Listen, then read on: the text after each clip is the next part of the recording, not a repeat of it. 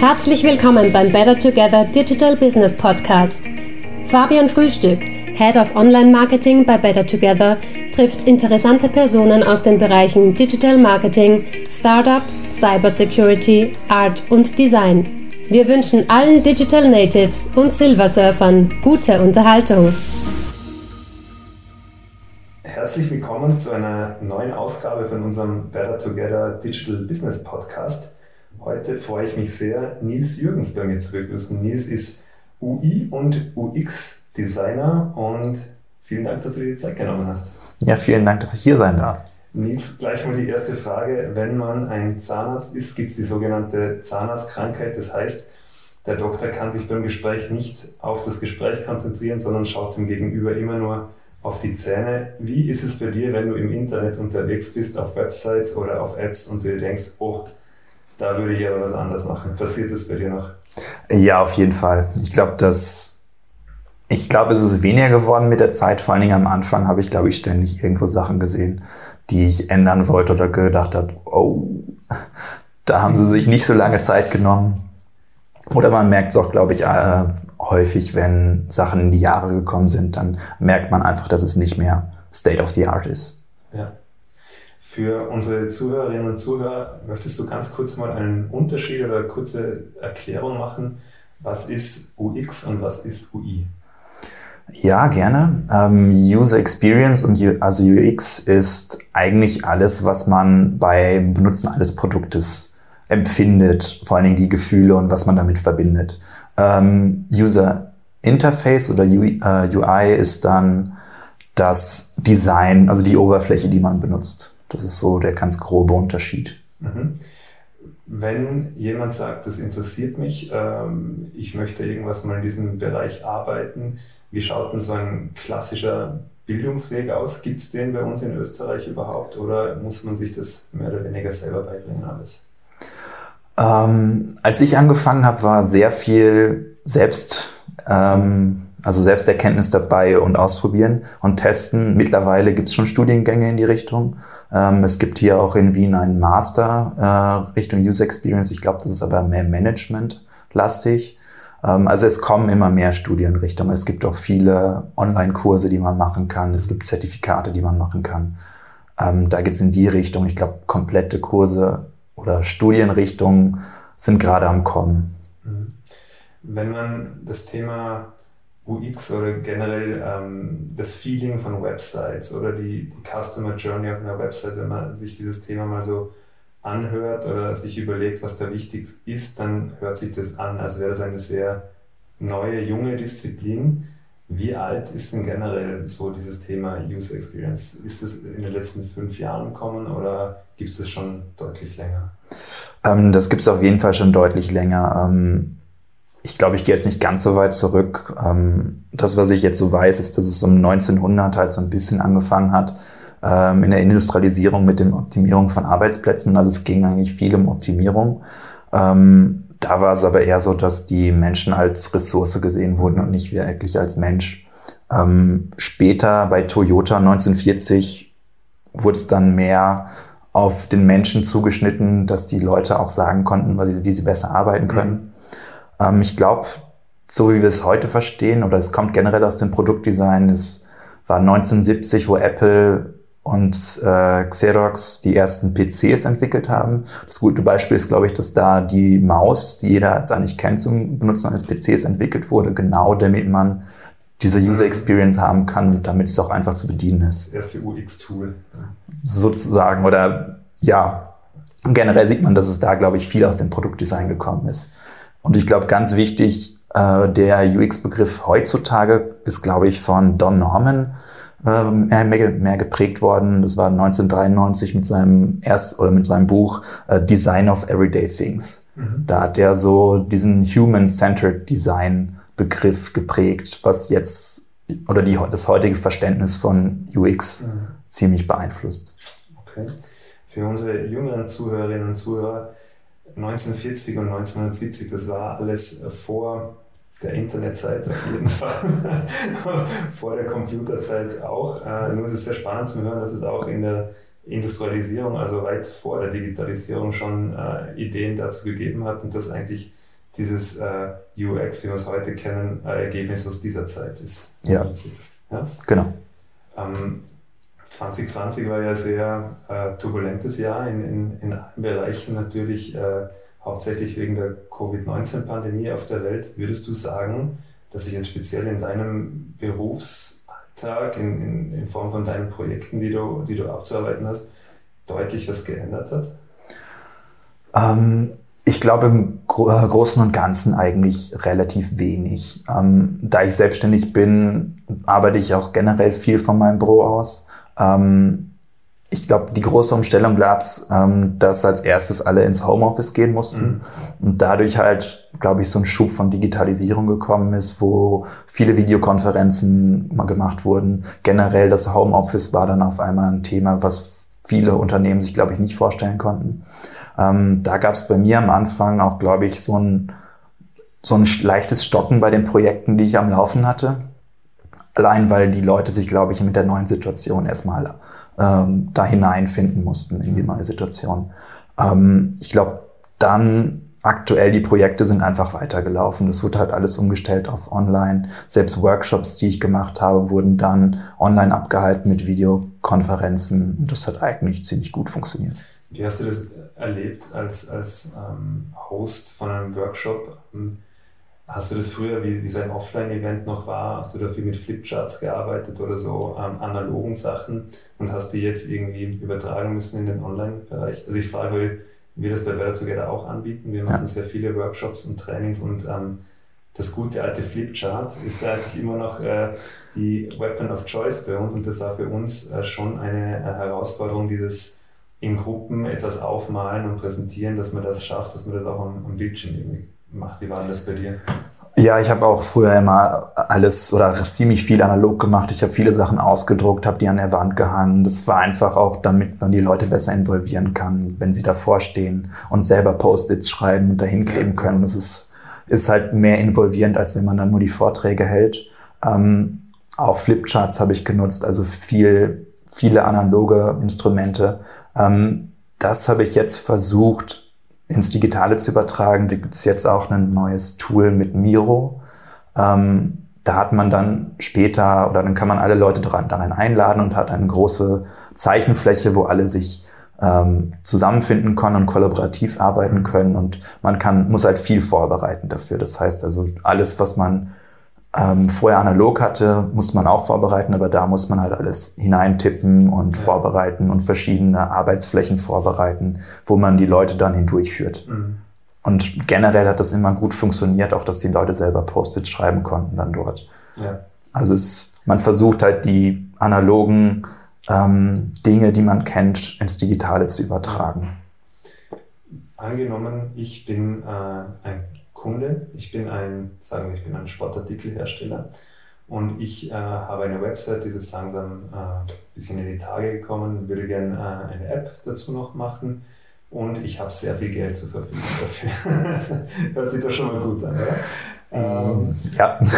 ich komme zu dir und sage, äh, Nils, ich will meinen äh, Sportladen jetzt wirklich in, in, das nächste Jahrhundert bringen, UI und UX-mäßig da hast du einen Koffer voll Geld. Wie gehst du so ein Projekt an? Was sind denn grundsätzlich die Steps, die du machst, wenn du ein ganz neues Projekt bekommst, bis hin, dass du sagst, so, jetzt können wir mit dem online gehen? Ähm, ja, auf jeden Fall, wie du angesprochen hast, ist das Budget erstmal ein riesengroßes Thema, weil ich eigentlich keine richtige Blaupause habe, sondern ich passe immer meine also das Projekt an das Budget an und versuche auch dementsprechend, was dort ist, zu nehmen und zu gucken, welche Methoden oder welche ähm, Funktionen oder was ich dort entwickeln kann. Ähm, generell, wenn ich jetzt un, also diese, dieses Wunderland hätte und könnte alles mir selber aussuchen, dann würde ich als erstes, glaube ich, mit einem standardmäßigen äh, Kick-Off-Workshop anfangen und dort einmal auch versuchen zu ergründen, was du als Sporthersteller äh, eigentlich, was deine Bedürfnisse was sind. sind. Die Needs. Genau, was sind die Needs, was sind die Requirements? Ähm, würde versuchen, mit verschiedenen ähm, Workshop-Methoden ähm, auch ein bisschen spielerisch das zu erfassen, vielleicht eine Project Vision schon mal ganz am Anfang ähm, damit man weiß, wo es hingehen soll, wo das Ziel ist. Ähm, was mir auch ziemlich geholfen hat, was ich häufiger mache, sind nicht Ziele zu definieren. Mhm. Damit das Projekt nicht in irgendeinem so großen Raum ist, sondern man weiß, das ist das Ziel, das sind nicht die Ziele des Projekts und damit man wirklich fokussiert darauf hinarbeiten kann. Ähm, dann wäre das nächste die Recherche. Ähm, es gibt auch generell User Researcher, die da sehr fokussiert darauf sind. Ähm, als erstes würde ich mir, glaube ich, Interviews machen mit deinen Kunden, die du bis jetzt hast, mhm. um zu erfahren, was eigentlich deren Bedürfnisse sind. Weil im Grunde genommen, ich mache die Webseite zwar dann für dich, aber der Endkunde ist dann halt der User, der die Seite bedient. Und für den macht man eigentlich das Produkt. Wenn ich mir jetzt eine Website anschaue von einem großen Sportartikelhersteller, die schauen immer sehr gut aus, und ich jetzt als kleiner Laden sagen würde, okay, ähm, das Projekt dauert wahrscheinlich sehr lange, diese diese Umfragen, das Research ist natürlich äh, wahrscheinlich der Grundpfeiler, das Grundgerüst für ein Projekt. Ich habe Angst, dass das sehr lange dauert und wenn es dann fertig ist und meine Website fertig ist, schaut die Website aus wie eine zwei Jahre alte Website. Was sagst du noch so? Also das ist am Schluss noch dieser, dieser Layer, der da draufgelegt wird, wie die Seite ausschaut. Das sehen wir dann aber schon beim UI wahrscheinlich. Genau. Ähm, generell würde ich, glaube ich, auch sowas begrenzen, egal wie hoch das Budget ist. Ich würde mir ah, Monate schon lang, glaube ich. Ähm, ich würde mir, glaube ich, zwei Wochen Zeit nehmen, um einfach mir auch Konkurrenzseiten anzuschauen, die äh, Seite, wie sie aktuell ist, auch zu testen, ähm, Umfragen zu machen, damit ich einfach verstehe, wie die Seite funktioniert, damit ich auch das Problem verstehe. Und generell geht's bei User Experience als erstes darum, dies, das Problem oder die Probleme zu verstehen, damit man sie überhaupt lösen kann. Aber man muss dafür halt ziemlich viele Fragen stellen, damit man auf den Grund der Tatsachen kommt und nicht an der Oberfläche bleibt. Ähm, und danach geht es dann erst hin um das Ganze, was man jetzt aufgemacht hat. Da gibt es diese Methode oder den Prozess Double Diamond heißt das. Da wird am Anfang halt die äh, Recherchephase, da wird alles entdeckt. Danach wird es aber wieder zugemacht, ähm, nachdem man das aufgemacht hat, um das richtig zu definieren. Dann werden die Requirements definiert. Ähm, durch die Erkenntnisse, die man gewonnen hat. Und danach wird es dann wieder aufgemacht mit der Entwicklung. Also ich weiß auch nicht, wie weit wir jetzt da in die ganzen, in die Tiefe hineingehen sollen, weil. Du begleitest das Projekt aber von ähm, dem Konzept, also wirklich vom Bleistift bis hin zu, jetzt laden wir das in den äh, Google Play Store und in den Apple App Store rein. Genau. Ja. Also generell sollte in der idealen Welt sollte der UXler eigentlich von Anfang an dabei sein und bis zum Ende, weil es kommen immer wieder Fragen am Ende. Und in, den, in einem neuen agilen Setup sollte sowieso relativ schnell reagiert werden, indem man halt irgendwann darauf kommt, oh, es funktioniert vielleicht doch nicht so wie erwartet. Oder man testet nochmal und kommt darauf, dass es nicht so funktioniert, wie es funktionieren soll und man muss darüber iterieren und nochmal schnell etwas ändern. Und auch die Entwickler haben natürlich Fragen Deswegen sollte man es von Anfang bis Ende eigentlich betreuen und auch darüber hinaus, weil die Entwicklung von einem Produkt ist nicht damit abgeschlossen, dass äh, das Produkt online gestellt wird, sondern man sollte weiter testen, neu iterieren, gucken, was, welche Punkte haben die User, die sie vielleicht stören oder vielleicht gibt es wieder neue Anforderungen, dass ein Produkt mehr Optionen hat, dass man eine neue Farbe dazu kriegt und dann muss man wieder iterieren. Man sagt ja, die beste Beta-Phase zum Datensammeln ist eigentlich der Launch von einer App oder von einem, von einem Programm. Ähm, du bietest also da auch noch dieses Service an, äh, das dann noch gepatcht und geupdatet wird äh, ja. nach diesem Launch. Auf jeden Fall.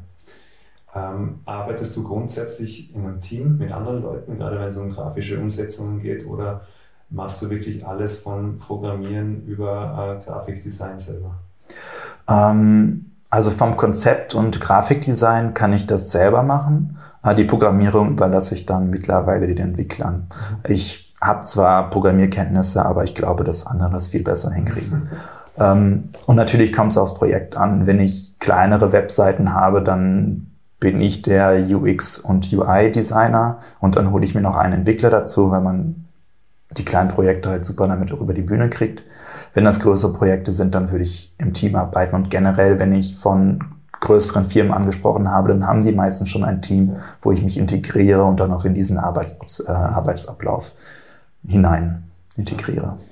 Ähm, trotz all dem ist das UI, UX in Österreich immer noch eine relativ junge Disziplin. Es ist sehr gefragt auf dem Arbeitsmarkt. Wie denkst du denn, wird sich das Ganze entwickeln, auch im Hinblick auf ähm, Universitätslehrgänge und dass man das als Berufsbild wirklich von der Pike auf lernen kann? Und gibt es da Nationen, die uns in dem Bereich schon meilenweit voraus sind? Ähm, ich glaube, dass auf jeden Fall da einiges sich entwickeln wird. Ähm, also als ich angefangen habe, vor, was waren es, acht Jahre, ich glaube acht Jahren, da hieß es immer noch Konzept und Design. Da war gar nicht so das Bewusstsein überhaupt da von User Experience und ähm, von User Interface Design. Es wurde zwar gemacht, aber es hatte teilweise noch andere Namen wie Interaction Design. Ähm, es hat sich jetzt ein bisschen gedreht, auch von den Kunden her. Ich glaube, vor allen Dingen die größeren Kunden merken wahrscheinlich auch den Druck der Konkurrenz. Mhm.